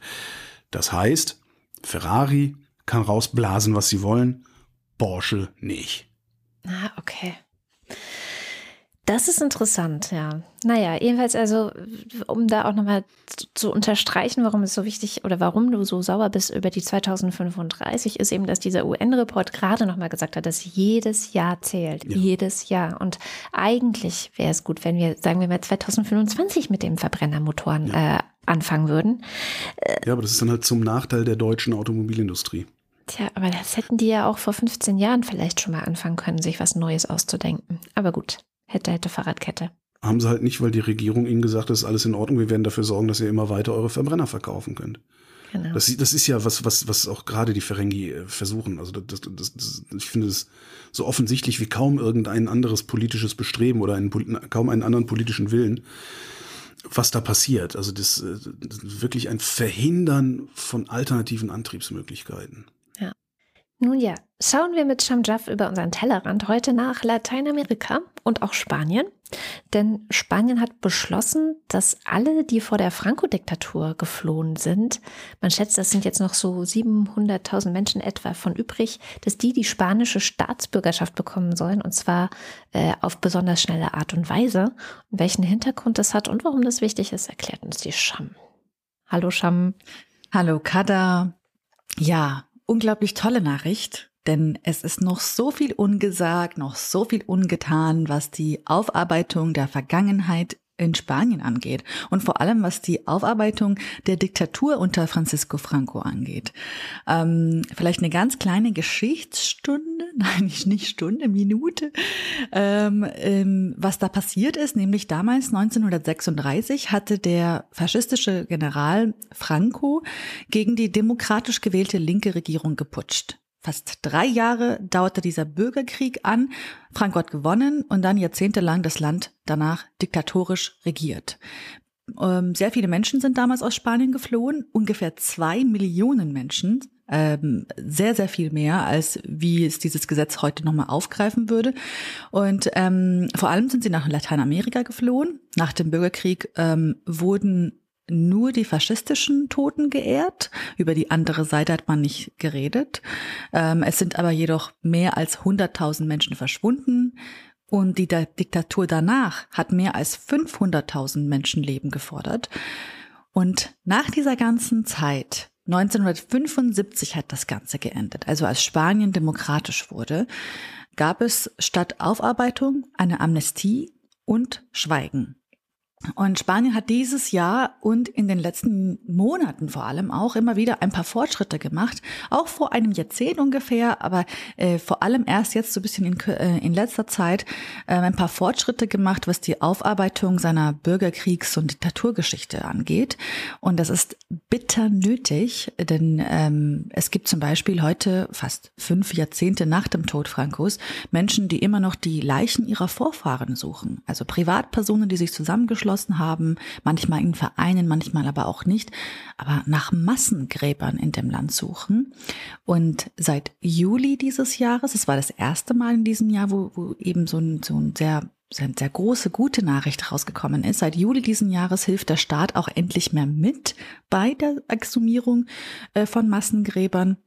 Ende Juli äh, hat die sozialistische Regierung mit knapper Mehrheit, muss man dazu sagen, aber, aber doch trotzdem durchgebracht, ähm, das Gesetz über die demokratische Erinnerung. Das Gesetz hat die Franco-Diktatur für illegal erklärt und die Verjährung von Verbrechen gegen die Menschlichkeit ähm, ausgesetzt. Und außerdem hat der spanische Staat eben entschlossen, die Verantwortung für die Exhumierung der Opfer in den Massengräbern zu übernehmen. Tagesschau hat letztes Jahr geschrieben, das habe ich heute noch gelesen, dass Spanien nach Kambodscha das Land mit den meisten ungeöffneten Massengräbern sei. Also da liegt noch sehr, sehr viel Arbeit vor ihnen. Und man mag vielleicht so sagen, aber Spanien hatte doch so viel Zeit für die Aufarbeitung. Der Bürgerkrieg ist doch 1939 zu Ende gegangen. Aber das stimmt leider nicht. Ähm, der Bürgerkrieg, so schreiben immer wieder Menschen in Spanien, hat eigentlich noch länger gedauert, nämlich in der Form der Diktatur Francos. Und die ging eben bis 75 ähm, als sich dann die parlamentarische Demokratie nach seinem, äh, nach seinem Tod erst entwickelt hat. Und viele schreiben auch immer von so einem, einer Art demokratischen Geburtsfehler, den das Land hatte. Man, da man sagt so eben, das Ganze ging richtig schnell, diese Transition zwischen Diktatur und Demokratie und vielleicht sogar zu schnell, äh, sagen manche. Man nennt diese Zeit auch die Transition, also die Zeit des politischen Übergangs von der Diktatur zur Demokratie. Und sie sagen deswegen zu schnell, weil naja, man sich darauf geeinigt hat, nach dieser gewaltvollen Zeit in der Geschichte des Landes nicht zwischen Opfern und Täterinnen zu unterscheiden. Und gesagt hat, wir konzentrieren uns erstmal darauf, dass wir demokratisch sind und die Vergangenheit lassen wir erstmal sacken, so. Ähm, ja, und das ändert sich jetzt vor allem seit einigen Monaten. Wir wissen ja, auch in, äh, in allen Dingen des Lebens, die Vergangenheit holt einen ein. Ähm, und genau, und das Gesetz von letzter Woche, das jetzt nun am 21. Oktober in Kraft getreten ist, ist ein weiterer großer Schritt hin zu einer vollständigeren Aufarbeitung der Geschichte. Ähm, Spanien nämlich bietet nun ähm, allen Nachkommen von ehemals von der Franco-Diktatur vertriebenen Menschen die spanische Staatsangehörigkeit an. Anwältinnen in Zentral- und Südamerika seien mit Anfragen regelrecht überschüttet worden, ähm, so berichtet The Guardian. Ähm, es wird geschätzt, dass das Gesetz, wie du schon gesagt hast, für rund 700.000 Menschen geltend gemacht werden könnte. Äh, zuvor hatten Kinder von Exilantinnen, ähm, die ihre spanische Staatsbürgerschaft aufgegeben oder gewechselt hatten, kein Recht die spanische äh, Staatsbürgerschaft zurückzufordern. Das hat sich jetzt geändert. Das Gesetz gilt jetzt auch für die Nachkommen von Frauen, die ihre Staatsbürgerschaft durch die Heirat mit Nicht-SpanierInnen verloren hatten. Ähm, was AntragstellerInnen dafür brauchen, ihre Abstammung nachweisen und belegen, dass ihre Vorfahren von politischer Verfolgung geflohen sind. Und das Interessante ist, das Gesetz sieht eine umfassende Definition des Begriffs Verfolgung vor. Es heißt, ähm, Opfer des Franco-Regimes sind eben alle Personen, die physischen, moralischen oder psychologischen Schaden, wirtschaftlichen Schaden oder den Verlust von Grundrechten erlitten haben. Also das greift äh, sehr, sehr viele Menschen irgendwie in die Definition damit rein. Ähm, und das Angebot hat auch eine ja, hat eine Frist, nämlich die, äh, das Angebot der Staatsbürgerschaft läuft im Oktober nächsten Jahres aus. Nee, Verzeihung, 2024. Wir sind noch nicht 23. nicht. genau. Also das, da, da passiert sehr, sehr viel und es ist auch eine super schöne Nachricht. Ähm, ich meine, wer sich bisschen mit Spanien befasst, es gibt immer wieder solche Nachrichten von, ah, dann da wurde hier ein Massengrab gefunden oder hier wurde mal wieder ein Versuch unternommen. Und vor einer Woche gab es auch noch eine andere schöne Nachricht, ähm, äh, weil wir jetzt hier eine, ja, eine deutsche Zuhörerinnenschaft haben. Für Mallorca UrlauberInnen, die gerade zuhören. Äh, seit 2019 gab es ja diese eine Bronzestatue in El Molinar, diese lächelnde Frau mit den kurzen Haaren, vielleicht äh, ja, erinnern sich jetzt paar Leute dran. Es handelt sich eben um Aurora P. Cornell, einer kommunistischen Frauenrechtlerin, äh, die während des spanischen Bürgerkriegs inhaftiert worden ist äh, und im Jahr 37 ähm, erschossen wurde und in einem Massengrab verscharrt worden war. Man hat sie seitdem einfach nicht gefunden. Letzte Woche aber hat man ihre Überreste endlich in einem äh, dieser Massengräber, die man jetzt äh, exhumiert hat, identifiziert. Und die balearische Ministerpräsidentin hat dann auf Twitter irgendwie geschrieben, ja, Aurora Piconel kehrt endlich nach Hause zurück. Man hat sie ähm, in Son Coletes gefunden und dann schreibt sie noch, genau wegen diesen Momenten bin ich in der Politik. Unendlich hm. vielen Dank an alle. Also ein schöner Moment für Spanien.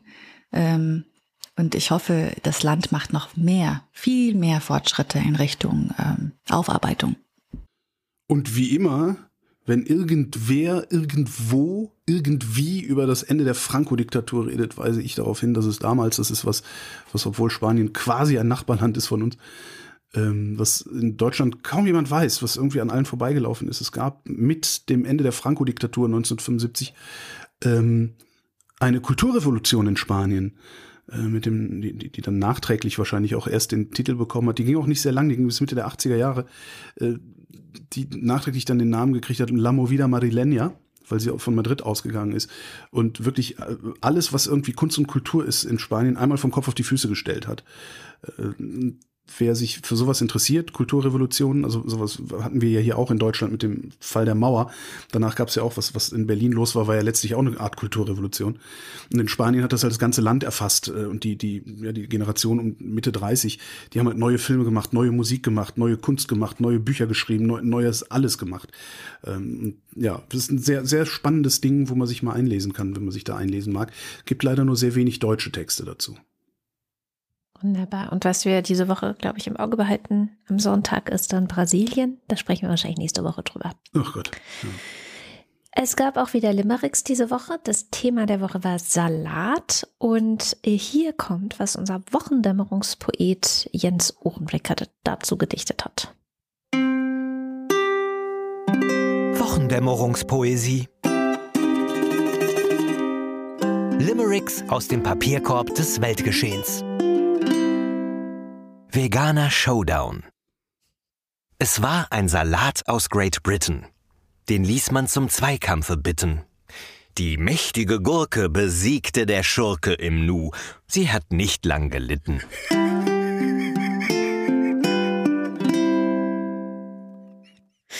Super.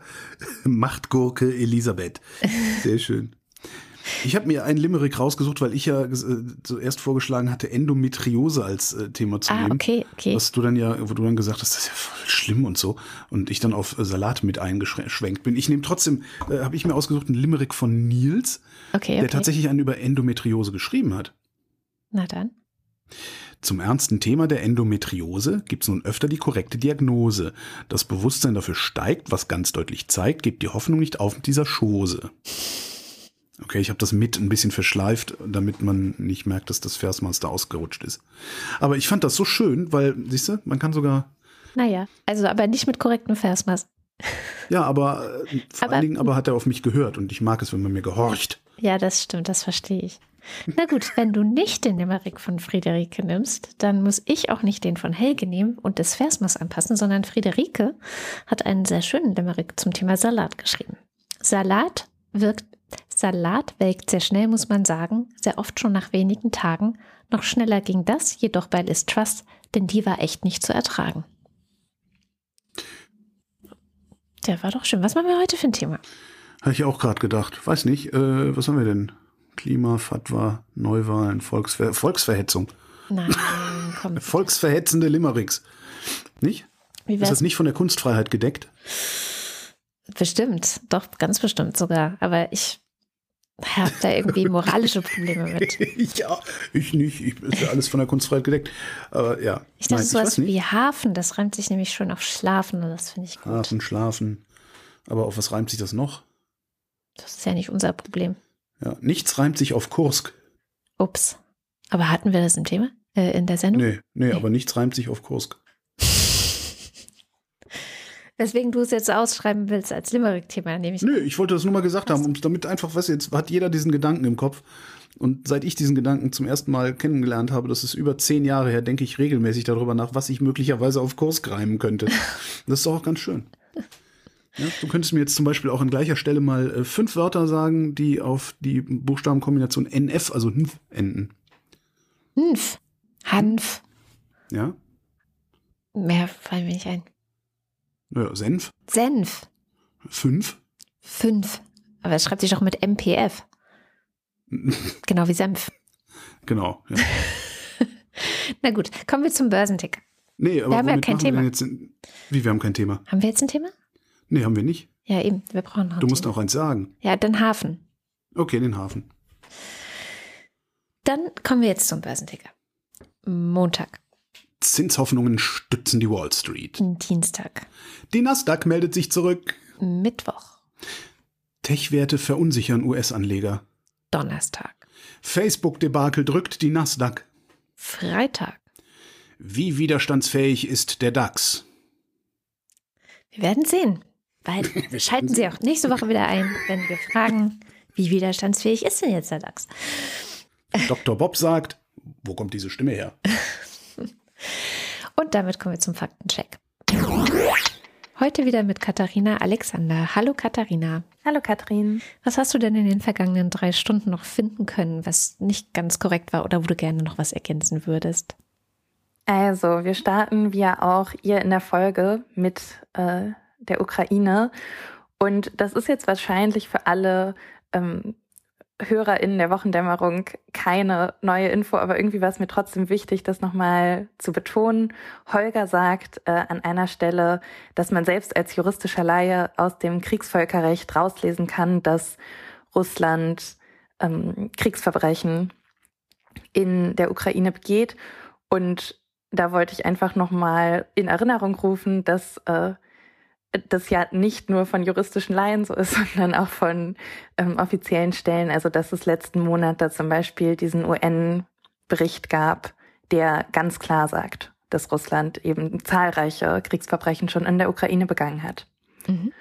Und zum gleichen Thema auch noch ein Lesetipp zu diesem Begriff genozidales Verhalten, das Russland da in der Ukraine zeigt, beziehungsweise inwieweit man das, diesen Begriff da benutzen darf. Da habe ich ein Interview gefunden mit Katharina Bosul im Deutschlandfunk. Katharina Bosul ist eine ukrainische Anwältin für humanitäres Völkerrecht. Der Artikel ist jetzt nicht tagesaktuell, also der ist aus dem September, jetzt auch nicht super alt, aber naja, und das fand ich ganz interessant, weil sie nochmal diese Situation einordnet und aus juristischer Sicht erklärt, warum es leider oft sehr schwer ist, Genozide nachzuweisen und welche Schritte man unter Umständen jetzt schon ergreifen kann, beziehungsweise auf welche Warnsignale man jetzt schon achten kann, um dann gegebenenfalls irgendwann diesen Begriff auch juristisch für ähm, die Kriegsverbrechen dort benutzen zu können. Mhm. Dann habe ich noch eine Anmerkung zu dem Gesetz in Irland, das Hass gegen marginalisierte Personen ähm, härter unter Strafe stellt. Und zwar hattest du ja gesagt, dass es erweitert wurde um die Persönlichkeitsmerkmale Transidentität und Behinderung und ähm, nur um das zu vervollständigen, also es wurde um die Begriffe Gender, Gender Expression und Gender Identity mhm. zusätzlich eben zu äh, Behinderung noch ergänzt. Also alle Formen geschlechtsspezifischer Gewalt, Gewalt gegen Geschlechtsidentität und den Ausdruck dieser. Das heißt, klar, auf jeden Fall auch Gewalt gegen Transmenschen, aber eben auch nicht-binäre Menschen und äh, zum Beispiel auch geschlechtsspezifische Gewalt gegen Frauen. Zumindest habe ich das so aufgefasst in den Texten, die ich dazu gelesen habe. Okay, danke für die Ergänzung. Äh, dann wer vielleicht wie ich auch kurz ein bisschen verwirrt aufgehorcht hat, als es um den neuen Majestätsbeleidigungsparagraphen ging. Ähm, der offizielle Majestätsbeleidigungsparagraph wurde ja zu Januar 2018 abgeschafft, aber seit April 2021 gibt's im Strafgesetzbuch den Paragraph 188 gegen Personen des politischen Lebens, gerichtete Beleidigung, üble Nachrede und Verleumdung. Ähm, dann geht's weiter nach, nach China. Ähm, du hattest ja über Hu Jintao gesprochen und über sein Vermächtnis. Und da wollte ich noch ergänzen, beziehungsweise da haben wir uns ja auch jetzt schon kurz drüber ausgetauscht äh, vor der Aufnahme, dass der Umgang mit den Uiguren äh, unter Hu Jintao leider auch sehr ähm, gewaltvoll und menschenfeindlich war. Und während seiner Amtszeit gab es zum Beispiel 2009 auch sehr gewaltvolle Proteste zwischen Uiguren und der chinesischen Polizei. Und äh, da unterscheiden sich die Quellen so ein bisschen in den Zahlen, aber dabei sind mindestens 200 Menschen gestorben und ja, irgendwas zwischen 1600 und über 2000 Menschen wurden bei diesen Protesten verletzt. Und auch unter Hu gab es Berichte von Folter und Morden an den Uiguren in chinesischen Gefängnissen oder auch der Internetzugang in der Region war stark eingeschränkt. Also ähm, ja, die Unterdrückung war da auf jeden Fall auch schon im Gange. Mhm. Dann ging es ja um die Rede von Putin, wo du gesagt hattest, seit der hätte man eigentlich wissen können, dass er ähm, bestimmte Ansichten einnimmt und diese Rede, in der er schon sehr scharf die USA und die NATO kritisiert, ähm, hat Putin schon 2007 auf der Münchner Sicherheitskonferenz gehalten. Also es gab sogar noch mehr Zeit, als du in der ja. Folge sagtest. Ähm, genau, dann hatte Holger ein Zitat von einem CDU-Politiker erwähnt, der ähm, statt eines Verkaufsverbots für Verbrenner doch viel lieber auf Freiwilligkeit setzen würde. Dieser CDU-Politiker ist Jens Giesecke. Mhm. Und noch ein weiterer Nachtrag zum Verbrennerverbot. Diese Ferrari-Regelung, wie sie zum Teil auch genannt wird, habe ich gelesen, dass Nischenfabrikanten eben äh, trotzdem weiter Verbrenner verkaufen dürfen, gilt nicht ab 10.000, sondern bereits ab 1.000 Fahrzeugen pro Jahr. Also trotzdem natürlich eine sehr fragwürdige Ausnahme mhm. für Luxusanbieter, aber alle, die unter 1000 Fahrzeuge pro Jahr produzieren, dürfen weiterhin Verbrenner anbieten. Wunderbar, dass wir das nochmal klargestellt haben. Vielen Dank für den Faktencheck und bis zum nächsten Mal. Sehr gerne. Bis dann. Ciao. Genf. Genf ist übrigens auch. Äh Ein Wort mit Inf. Hm? Damit haben wir vier. Jetzt fehlt noch eins. Warum brauchst du fünf? Ja, weil ich das sag. Ah ja, und alle auf dich hören sollen. Kommen wir lieber zum Ende der Sendung. Und wie immer am Ende der Sendung bedanken wir uns bei allen, die diese Sendung überhaupt möglich machen. Das seid ihr. Und wenn ihr die Sendung noch nicht möglich macht, dann schaut mal vorbei auf wochendämmerung.de. Da haben wir ganz viele verschiedene Arten und Weisen zusammengestellt, wie ihr uns möglich machen könnt. Also Geld rüberwachsen lassen könnt. Zum Beispiel über Steady, da gibt es die Ultras und den Fanclub und weil die so viel Geld da lassen jeden Monat, lesen wir jetzt deren Namen vor. Und können uns eine warme Mahlzeit leisten und sind's eins. Das Thema Dishbrain wurde diese Woche von einem weiteren wunderbaren Podcast aufgegriffen, Poncast sozusagen. Guido Baulich. Alexander Bunsack ist immer noch fassungslos über die Chuspe, mit der das Kanzleramt kritische Infrastruktur einfach so verscherbelt. Hat mir meine Politikerin im Interview hat mal zu mir gesagt, irgendwo das Wort Juspe benutzt. Ich habe die angeguckt, ich wusste wirklich, na egal. War von der CDU. Wie ist denn, Marc Bremer. Wie ist denn die richtige Aussprache eigentlich? Chutzpe. Ja, also Chutzpe. Chutzpe. Aber garantiert nicht Juspe. Okay. Oliver Delpi, Silke Dietz. Erik Fröhlich. David Hasenbeck. Die war jünger als ich und ich habe mich nicht getraut, die zu duzen. Oh, Und ich war noch jung, da war ich so um die 30 oder so. Ich habe mich nicht getraut, diese Frau zu duzen. Krass. Adrian Hauptmann. Katharina Höll, Der Jan. Matthias Johansen, Arndt J. Kästner. Oliver Krüger, Hinterher ist sie dann über so einen Investitionsskandal gestolpert, CDU halt. Ne? Michael Fabian Ladurner. Hei- Hei- Heiko Linke, Müsli, Müsli, Miam, Miam, Miam. Robert Nieholm, Fiete und Olaf.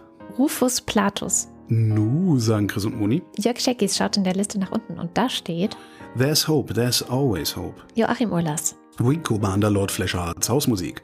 Und alles, was ist, dauert drei Sekunden. Eine Sekunde für vorher, eine für nachher, eine für mittendrin. Peter Maffei. Vielen Dank an Kathi und Oh, hat Joni für die. Inspiration und an Heugi dafür, dass ich jetzt endlich weiß, wofür das F in FDP steht.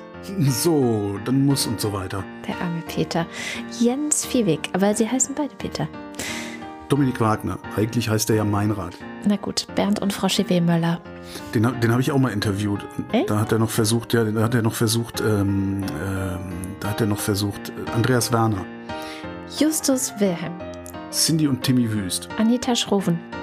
Jetzt ist mir eingefallen, was ich sagen wollte. Da hat er versucht, in Interviews so rumzutrollen und irgendwie, weißt du, so den Mhm. Leuten, also die, weil du sitzt da ja dann so mit deinem Manuskript und willst deine Fragen stellen und dann gibt er komische Antworten und die meisten bringt das halt völlig aus dem Konzept. Und wir hatten einen total guten Tag an dem Tag und sind einfach mit ihm auf die Reise gegangen. Ah, geil. was dann darin gegipfelt hat, dass er live, was live, nee, war on tape, dass er, aber wir haben es gesendet, dass er dann bei uns im Radio, auf Radio Fritz gesagt hat, ich habe Stuhl im Hals. Jedenfalls kommt hier der Fanclub. Auf der Heimfahrt habe ich dann auf einem anderen Sender gehört, wie eine Kollegin ihn versucht hat zu interviewen und komplett an ihm gescheitert ist. Das werde ich nie vergessen. Das war eigentlich viel lustiger als bei uns. Juli und Sebastian. Nico Abeler. Ich sag ja nicht, dass Xi Jinping und Franz Josef Strauß die gleiche Person sind, aber hat schon mal wer die beiden im gleichen Raum gesehen. Okay. Katrin Apel. Es naut die Blacht, Verzeihung, es blaut die Nacht, die Sternlein blinken, Schneeflöcklein leis herniedersinken. Auf Edeltennleins grünem Wipfel häuft sich ein kleiner weißer Zipfel, und dort vom Fenster her durchbricht der dunkle, den dunklen Tann ein warmes Licht. Da war jetzt auch dein Versmaß nicht so gut, aber ich gehe drüber hinweg und sage Anja und Jan aus Bielefeld. Simon Axmann, Dirk B., Johannes Bauermann, Thomas Bauer, Jan Beilicke, Florian Beisel, Oben, Peter Blachani, Simone Blechschmidt, Barbara Blocksberg, Bibi Blocksberg, Boris, schöne Grüße von der Küste. Wann holt ihr mich endlich wieder ab, Blocksberg? Markus Botnet, Um teilzunehmen, brauchen Sie kein teilzunehmen. Claude Breyer. Daniel Bruckhaus, Eine heitere Abschiedsstunde, süßen Schlaf im Leichentuch, Brüder einen sanften Spruch aus des toten Richters Munde. Martin Buchka, Clemens Langhans und Christoph Henninger, aber es ist doch wegen dem Schild. Christoph Henninger und Clemens Langhans wegen des Schildes. Gian Andrea Konzett. Katrin Czarnocki, Was willst du machen? Artikel Sibbe, Sibbe vom Kölsche Grundgesetz. Das fragte auch und Holger, als er wiederholt Krüm und Zuck auf dem Teppich hinterließ. Macht nix, sagte der Cousin, das tritt sich fest. Cristiano del Tauscho, Boko war den Taco und so weiter. Felix, der es endlich geschafft hat, in den IPCC-Bericht zu schauen. Wir werden es mit großer Sicherheit schaffen, die 1,5 Grad zwischen 2030 und 2052 zu knacken. Spoiler, dieser Teil ist von 2018. Konnte ja keiner wissen. Wir sind gerade auf dem Weg zu 2,5, ne? Ja, das war der aktuelle Bericht, genau. Ja. Ich finde es nicht nett, dass Holger und so weiter. Andreas Dietzel, Ich möchte doch einfach nur hier sitzen. Nico Erfurt, Müde und so weiter. Claude Fankhauser, Oh, das ist jetzt aber auch irgendwie voll gemein, ne? Hat, hat ein Frischkind, ist völlig überarbeitet und jetzt zwingen wir ihn oder sie dazu, äh, hier neue Sachen reinzuschreiben. Matthias Lader, Oliver Förster, der Fossibär, Olli Frank, der Freibefred, Markus und Julia freuen sich über jede neue Folge. der Andreas-Freund. Marcella Fried, Entschuldigung. Mariana, Mariana Friedrich. Mareike Galb, Und auch ich hab ihn gesehen, den das Herz verlangend wählt, seine schönen Blicke flehen von der Liebe Glut beseelt. Gerne möchte ich mit dem Gatten in die heimsche Wohnung ziehen, doch es tritt ein Stückscher Schatten nächtlich zwischen mich und ihn. Jörn Anne Göttich, Christian Göttinger, ey, Absicht. Bärbel Grothaus, Miriam und David grüßen Samson. Sally der Pinguin grüßt alle, die wir Ricardo, kennen. Ricardo Gatter, F und H, Simon Hägler, Silke Hartmann. der Schommi, Wir müssen noch unterschreiben. Mir egal, ob es Jens Georg oder Georg Jens, Hauptsache, nicht Sven. der Alexander Hauser, der Alexander Hauser, Jan Heck. der Alexander Hauser. Sven Hennenissen, Katharina, ich möchte einfach nur hier sitzen. Herbst. Ralf Herbst, Tobias Herbst. Nils und Hilke Herbst. Benjamin Hupp. Mein Name ist Lose, ich kaufe hier ein. Der Oberfrittenbach ist ein typischer Emmentaler Graben. Mai Tai Lars, Mr. Hugh. Hugh Janus? Janus? Hugh Janus? Huge Anus, Huge- Riesenarsch. Ah. Ah, Andreas Jasper, Philipp Kahn. Michael Klerner, Alexander Klink. Jessica Kogoy, Thomas Kohler. Markus Krause, Magali Kreuzfeld. Felix Kronlage Dammers, Pia Kronquist. Thomas und Corina, Oliver Kurfink. Sebastian Lenk und Henry Vize, Detmar Liesen. Nico Linder. Florian Link. Mein Name ist Ipsum, Lorem Ipsum, Der Lux wünscht sich eine Wochendämmerungs-Müslischale. Sabine Lorenz. Äh, René Ludwig. Von allein hören keine Kriege auf und so weiter. Martin Meschke. Nevermind. Kleine Hunde. Miam, miam, miam. Johannes Müller. Die Mulle. Johannes Müller. Celine Neuwig. Thorsten Wenolstein. Ey, du Opferkathole. Boris Perner. Jochen Philipp. Nils Planthold. Josef Porter. Sebastian Quapp. Axel Rasmussen. Wilhelm Reich. Marc Riese. Christian Rohleder. Markus Römer. Anna Roth. Sven Rudloff. Äh, äh, Ruth Rutz, nee, wo Jürgen Schäfer. Wo Christian. ist eigentlich Ruth Rutz hin? Ist sie weg? Die aufgegeben? Die hat aufgegeben. Die hasst uns jetzt. Nein. Die hat einfach nicht mehr, die hat andere Prioritäten. Oder was weiß, Hm. weiß der Geier. Also, Irrelevant. Hast du Sven Rudloff schon gesagt? äh, ja, Sven Rudloff Hab hat ich Jürgen Schäfer schon gesagt? Mag sein. Christian Dann müsstest du Chri- Christian Schmidt, Susan Schulze. Elias Seichter, Tim Seitz. Troy McClure, Chip und Chap. Theresa Sievert, Abracadabra, Hokus, Krokus, Luxus, Locus, Sim, Salami, Bim. Birgit Sobiech, Der Kopf ist nicht zum Nicken, sondern zum Denken da. Marie Stahn, Christian Steffen, Blasenstein, Caro und Ferdi Stein, Pflasterstein, Pizzastein, Pommesstein, Rhabarber Barbara Stein, Sabine Stein. Thomas Stein, Yogi Löw verabschiedet Ruth Rutz und dankt für Jahre der alliterativen Freude Stein. Salatstein, Philipp liebt es mit seiner Theresia der Wochendämmerung zu lauschen, Stein, Kopf. Holger Stein-Metz, Suse und Martin Stöckert. Warum lache ich immer über so schlappe, billige? Ach, herrlich. Claudia Taschow, Es könnte anstrengender sein, mein, Le- mein Leben. 19. Moritz Timm. Mr. Tipp. Hans freut sich über die Existenz von Andrea und der Wochendämmerung. Und Anna und Gregor sind hocherfreut, denn sie Spielen jetzt jeden Freitagabend Bridge mit Priscilla und Gwyneth Molesworth und hören dabei die Wochendämmerung. Kati und Joni. Martin Unterlechner, Jan van Winkenreue.